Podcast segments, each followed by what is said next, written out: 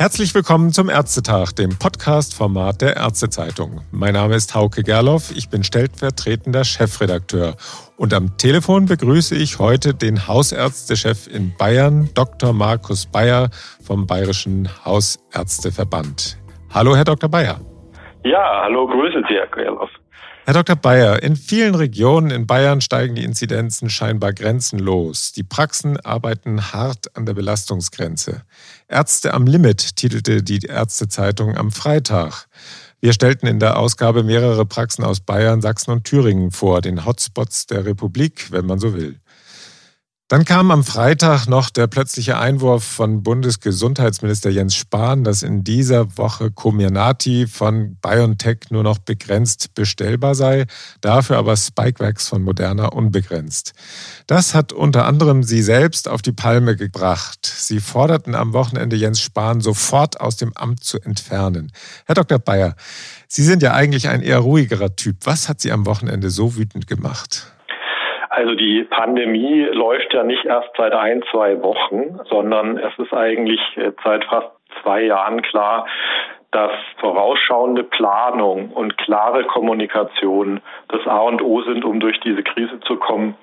Und äh, bei beiden Punkten hat Herr Spahn äh, jetzt zum wiederholten Male und zuletzt am Freitag grandios versagt und jetzt ist dann das Tischtuch zerschnitten. Nun ist Comirnaty ja ein mRNA-Impfstoff und Spikevax von Moderna genauso. Und es gibt ja sogar Untersuchungen aus den USA, habe ich da was gelesen, nach denen Menschen, die mit dem BioNTech-Impfstoff geimpft worden sind, mit den Antikörpertitern sogar besser dastehen, wenn sie mit Moderna zweit geimpft werden, als nochmals mit Comirnaty. Noch dazu können Sie in den Praxen aus einem Weil Moderna immerhin 20 Auffrischimpfungen ziehen, nicht nur sechs wie bei BioNTech. Spikevax wird ja nur mit halber Dosis geboostert laut Zulassung. Ist das nicht für die Praxis sogar eine Vereinfachung, wenn man jetzt dann mehr den anderen Impfstoff, mRNA-Impfstoff, verimpft?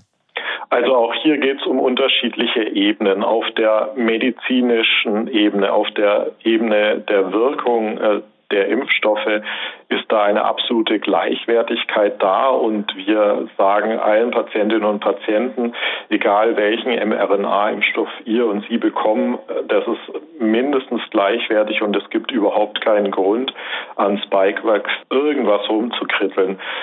Der Punkt, um den es geht, ist wieder die Kommunikationsebene. Mhm. Es wurde von Minister Spahn eine Boosterkampagne vor zweieinhalb Wochen angekündigt, auch zu Recht, aber auch hier wieder viel zu spät. Wir konnten jetzt erst letzte Woche ausreichend Impfstoff bestellen. Das heißt, die Praxen wurden bestürmt mit Boosteranfragen, ohne dass der Impfstoff zur Verfügung stand. Jetzt haben wir seit dieser Woche ausreichend Impfstoff und haben auch Termine bundesweit in Millionenhöhe schon vergeben bis, bis Weihnachten und darüber hinaus. Und die Patientinnen und Patienten sind aber jetzt davon ausgegangen, dass sie wie in den letzten Impfwellen auch mit BioNTech geimpft wurden. Und jetzt kommt dieser Schwenk, den wir in den Praxen, unsere Teams, unsere MFAs jetzt kommunizieren müssen. Und das ist das Desaster, dass wieder Vertrauen verspielt wurde, weil nicht rechtzeitig und vorausschauend kommuniziert wurde. Mhm. Aber nochmal, an dem Impfstoff gibt es überhaupt nichts auszusetzen. Ganz im Gegenteil, möglicherweise ist ein heterologes Impfschema äh, durchaus auch hilfreich für den Einzelnen, aber die Kommunikation geht so nicht. Also es ist schon vor allen Dingen der erhöhte Aufklärungsaufwand, der jetzt auf Sie zukommt, da in den Praxen. Definitiv, definitiv. Ja. Ja, jetzt kommen wir vielleicht zur aktuellen Situation in den Praxen bei Ihnen in Bayern und bei Ihnen vielleicht auch in Ihrer eigenen Praxis in Erlangen. Sie praktizieren ja in Erlangen, also noch in einem Gebiet, wo es noch halbwegs, na, sagen wir mal, normal aussieht. Da in Erlangen sind ja die Werte noch lange nicht so hoch wie im Südosten Bayerns. Kommen Sie da noch klar jetzt im Moment in Ihrer Praxis oder ist da auch schon der Teufel los? Also wir arbeiten auch hier schon weit über 100 Prozent seit Wochen, ah was Infekte betrifft, was Impfen betrifft. Und umso mehr kann ich mir vorstellen, was dann in Hotspot-Regionen los ist. Also äh, klar, Erlangen hat an sich eine, eine sehr gute Impfquote. Von daher die Botschaft nach draußen, wer nicht geimpft ist, muss sich sofort impfen lassen. Das ist der einzige Weg aus dieser Katastrophe heraus. Aber die Belastung in den Praxen für unsere Mitarbeiterinnen und Mitarbeiter und für uns hat Ausmaße angenommen, die nur noch durch unser Verantwortungsbewusstsein aufrechterhalten werden, aber teilweise kaum noch zu handeln sind. Mhm. Äh, bei Ihnen laufen ja die Fäden zusammen im Hausärzteverband. Was hören Sie da von Kolleginnen und Kollegen in Rottal-Inn oder im Berchtesgadener Land oder von Mühldorf am Inn? Ja, Schlangen über Schlangen. Das Telefon steht nicht still. Telefonanlagen brechen zusammen. Es ist äh, kaum möglich, allen gerecht zu werden. Die Menschen werden auch nicht alle, aber einige ungehaltener, aggressiver.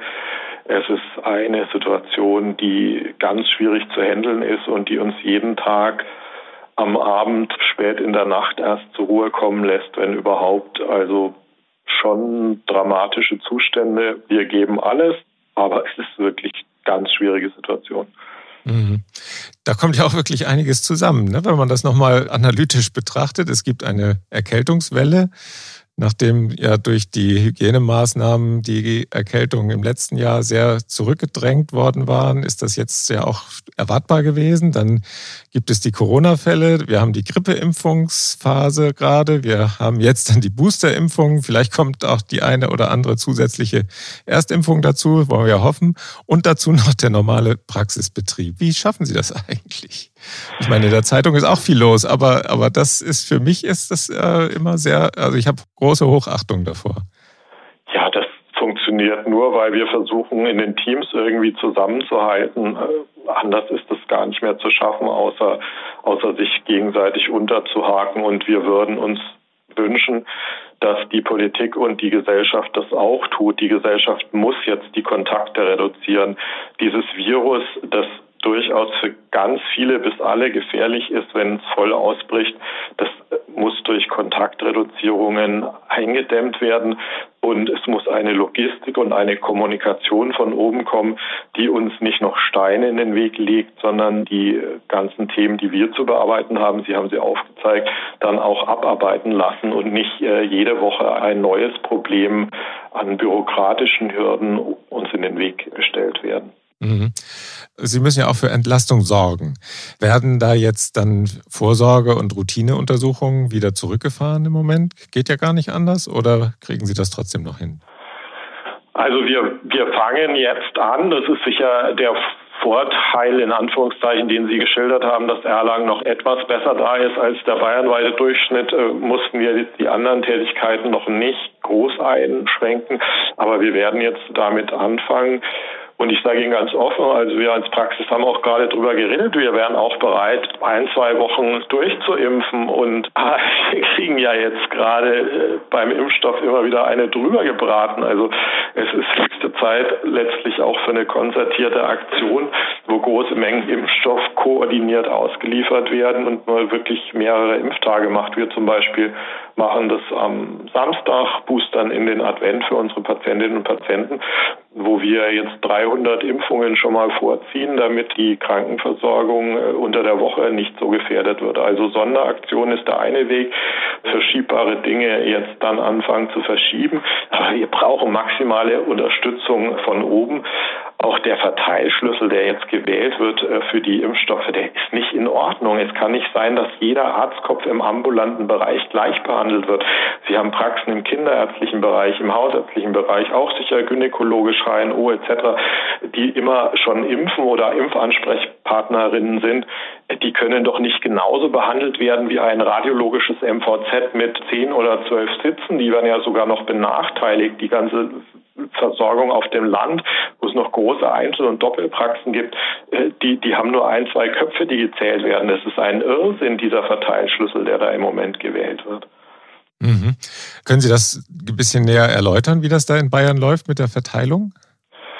Das hat nichts mit Bayern zu tun. Das ist bundesweit, wird über den Pharma-Großhandel jetzt wohl wieder reglementiert verteilt. Das heißt, jeder gemeldete Arztkopf darf fünf Vials BioNTech im Moment bestellen pro Woche.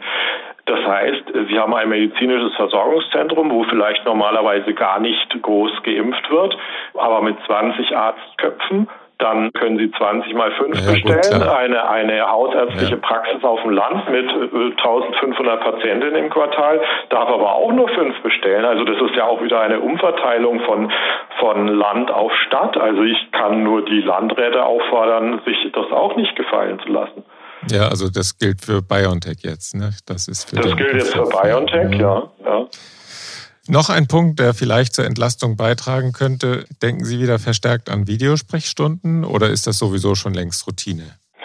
Also Videosprechstunden unter den jetzigen Bedingungen sind nur im Ausnahmefall eine Hilfe, weil die technischen Prozesse oft auf Patientenseite nicht so gut eingespielt sind. Die Datenschutzprozesse, da verlieren wir viel zu viel Zeit. Wir arbeiten ganz viel mit Telefonsprechstunden, mit Infektsprechstunden, mit Impfsprechstunden, so dass wir die Anforderungen auseinanderziehen und äh, standardisiert möglichst schnell Menschen äh, bearbeiten können. Da ist eine Videosprechstunde ist nur bei schwierigen Fällen, wo der Patient nicht in die Praxis kommen kann, ich ihn aber unbedingt sehen muss, da ist es eine Hilfe. Aber für die Masse der Regelversorgung, die jetzt zu schultern ist, ist es keine große Hilfe. Mhm.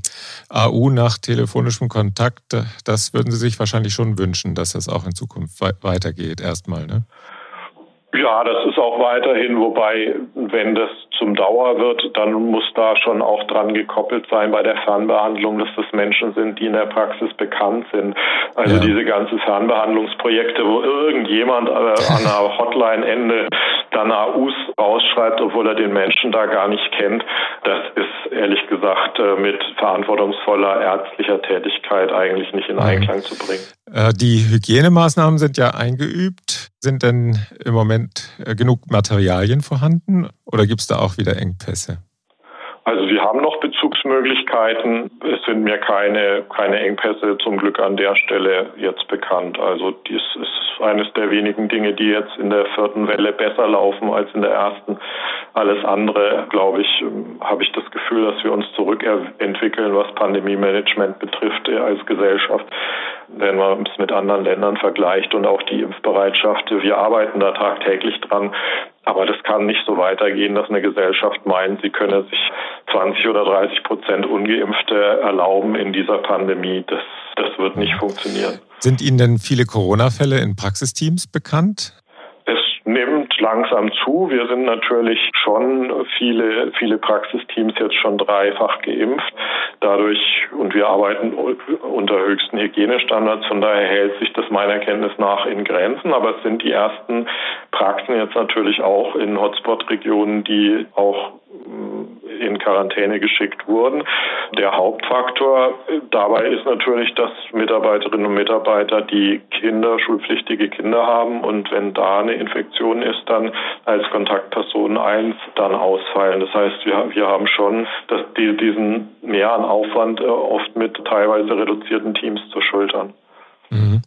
Und wie sieht es aus mit den Tests? Testen Sie sich regelmäßig in den Teams zusätzlich auch zur Impfung? Das wird ja jetzt dann sogar bald zur Pflicht werden, ne?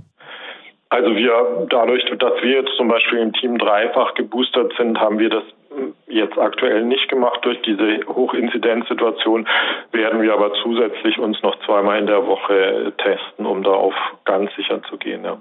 Mhm. Herr Dr. Bayer, wenn man sich so umhört in den Praxen, dann hört man immer wieder, dass die Leistungen der MFA als etwas ganz Besonderes wahrgenommen werden. Also gerade bei Ihren Kolleginnen und Kollegen. Aber auch die Überlastungssituation wird häufig hervorgehoben von den MFA. Was tun Praxen, um MFA dann in dieser Situation bei der Stange zu halten? Zum Beispiel auch für Sonderimpfaktionen. Da gibt's ja jetzt auch deutlich mehr Honorar. Greifen Sie da dann auch schon mal zu Sonder Prämien für die MFA oder wie, was machen Sie da? Also wir haben im letzten Jahr schon diese steuerfreien Zuschussmöglichkeiten für unsere MFAs ausgeschöpft. Wir hatten dieses Jahr auch schon Sonderurlaub verteilt. Das ist aber jetzt in der aktuellen Situation ja gar nicht möglich. Nee, Sonderurlaub nicht. Nee. Die Praxis zu schließen. Für die Sonderimpfaktion werden wir natürlich auch großzügig jetzt äh, Sonderhonorar zahlen. Aber was unsere, unsere Teams, unsere MFAs verdient hätten, wäre jetzt auch eine Anerkennung der Gesellschaft über einen Bonus. Da geht es nicht ums Geld alleine, sondern äh, wir sind in einer Situation durch Delta, wo sehr viel ambulant auch abgehandelt wird. Also 13 von 14 Covid-positiven Fällen werden in Praxen behandelt.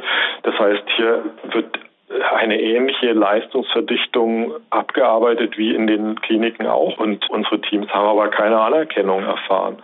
Mhm. Fürchten Sie denn ähnliche Probleme wie die Kliniken jetzt haben mit ihren Intensivpflegern, die ja dann die Arbeitszeiten deutlich reduziert haben oder vielleicht auch mal ganz aus der Pflege rausgegangen sind jetzt im letzten Sommer? Gibt es da auch solche Tendenzen bei MFA oder ist das nicht zu erkennen? Das hoffe ich nicht und wir werden alles tun als Verband, das zu verhindern, indem wir die Anerkennung einfordern, indem wir auch den Kolleginnen und Kollegen zur Seite stehen, wenn sie ihre Teams stützen wollen. Mir ist es auch im großen Stil zum Glück nicht bekannt. Es gab einzelne kleinere Praxen, wo wirklich nur auf zwei, drei Schultern die Arbeit verteilt war, wo es dann zur Kündigung gekommen ist. Aber wir halten schon zusammen aber es ist nochmal der dringliche Appell an die Politik, jetzt auch den MFAs einen Bonus zukommen zu lassen. Wir haben aber auch ähnliche Situationen. Ich möchte die nicht vergessen. Im Rettungsdienst, in den Laboren, äh, die medizinisch-technischen Angestellten dort, die arbeiten auch seit Monaten rund um die Uhr. Also das ist die Gesellschaft muss sich jetzt einfach mal fragen, ob nicht die Menschen, die dieses Land in dieser Katastrophe zusammenhalten, nicht eine wirklich messbare, unzählbare und sehbare Anerkennung verdient hätten. Ähm, Herr Dr. Bayer, angesichts der Situation wird äh, immer weiter steigender Fallzahlen wird einem ja fast Angst und Bange. Österreich ist jetzt wieder im totalen Lockdown. Was glauben Sie, wo wird das in Deutschland hinführen, wenn die Zahlen nicht bald wieder runtergehen? Also da sage ich Ihnen, das äh, muss die Politik entscheiden, die Stimmen äh, konsequenter äh, mit der Situation umzugehen. Die gibt es schon lange. Die Warnung vor dem, was exponentielles Wachstum des Virus betrifft, auch. Darauf ist erst gar nicht reagiert worden, weil der Bundestagswahlkampf wichtiger war und die Versprechungen, die man da gemacht hat. Jetzt wurde etwas reagiert. Ob das nicht zu spät ist, vermute ich, weiß ich nicht genau, steht mir auch nicht zu. Ich denke, die Politik wird sich das jetzt angucken müssen, aber ich kann nur die, die Menschen einfach bitten, von sich aus Vernunft anzunehmen, indem sie sich impfen lassen und von sich aus Vernunft anzunehmen, indem sie die persönlichen Kontakte deutlich reduziert. Mhm. Ja, wollen wir hoffen. Vielleicht aber, bevor wir das Gespräch beenden, Herr Dr. Bayer, zum Schluss noch einmal in die große Politik. Das Papier der AG Gesundheit der Ampelkoalitionäre in Spee ist ja am vergangenen Freitag öffentlich geworden. Wir haben auch darüber groß online berichtet. Dort heißt es ja unter anderem, dass die Honorare der Hausärzte in Zukunft nicht mehr budgetiert werden sollen. Haben bei Ihnen da die Sektkorken geknallt oder ist das eher beiläufig? Weil in Bayern zum Beispiel ist ja dieser Zustand schon so gut wie erreicht, oder? Ja, also bei uns im hausärztlichen Bereich, ich kann jetzt nicht für alle Bundesländer sprechen. Es mag sein, dass es zwei, drei Bundesländer gibt, wo das für die Hausärzte, die dort schon schlechte Bedingungen hatten, die Situation ein leicht verbessert. Wir haben das Problem, da müsste man jetzt in die Honorarverteilung tief einsteigen, dass ja der hausärztliche EBM, also unsere Honorierung auf hausärztlicher Ebene im KV-System eh so schlecht ist, dass wir unsere Budgets kaum ausschöpfen konnten. Also man gibt jetzt praktisch eine Endbudgetierung frei für ein hausärztliches Honorarsystem im KV-System, das das gar nicht abgerufen werden konnte, weil unsere Arbeit da nicht richtig gewertschätzt wurde. Das ist ja auch der Grund, warum wir unsere hausärztlichen Praxen ganz essentiell auch auf die hausarztzentrierte Versorgung angewiesen sind. Da kommen wir dann gleich zum nächsten Punkt. Die HZV, die ist ja so richtig in diesem Papier der AG Gesundheit nicht erwähnt. Ist das eher eine gute oder eher eine schlechte Nachricht für Sie? Also da wir die HZV unbedingt weiterhin brauchen und sie ja jetzt auch existiert und für uns lebbar ist, halte ich das für ein positives Zeichen, dass es selbstverständlich ist, dass diese Verträge auch so weitergehen. Das ist auch die einzige Chance, die die Hausärztinnen und Hausärzte in Deutschland haben, wenn sie eine Zukunft haben wollen. Mhm. Und was erhoffen Sie sich sonst so von den nächsten vier Jahren von der neuen Koalition? Ich glaube, wir erleben jetzt an dem Ende der Ära Spahn mit Aktivismus, mit ganz nach außen gerichteten, nicht nachhaltigen Politik agieren, dass ich mir erhoffe, dass es zu einer nachhaltigen und auch kommunikativen Politik kommt. Äh, das Gesundheitswesen ist sicher keine einfache Aufgabe, aber es geht auch darum, gemeinsam das weiterzuentwickeln. Da darf die Politik durchaus auch Anforderungen stellen oder Wünsche äußern, aber die müssen dann gemeinsam umgesetzt werden und nicht von oben herab. Das wird sicher nicht der Weg sein. Wir haben ja gesehen, wie das Ganze jetzt unter Spahn scheitert, sowohl die Telematikinfrastruktur als auch die Impfkampagne. Mhm. Ja, das war ein sehr interessantes Gespräch, Herr Dr. Bayer. Vielen, vielen Dank dafür. Gerne. Spannende Zeiten, gute Gespräche. Ihnen alles Gute und vor allen Dingen Ihnen und Ihren Kolleginnen und Kollegen viel Durchhaltevermögen in den Praxen in den kommenden ja, hoffentlich nur Wochen und nicht Monaten. Sie sind wahrlich systemrelevant im Moment. Ja, danke Ihnen. Danke Ihnen für die Unterstützung. Ja, alles Gute und natürlich auch den Zuhörerinnen und Zuhörern vielen Dank fürs Durchhalten bis zum Schluss und bis zum nächsten Mal. Tschüss.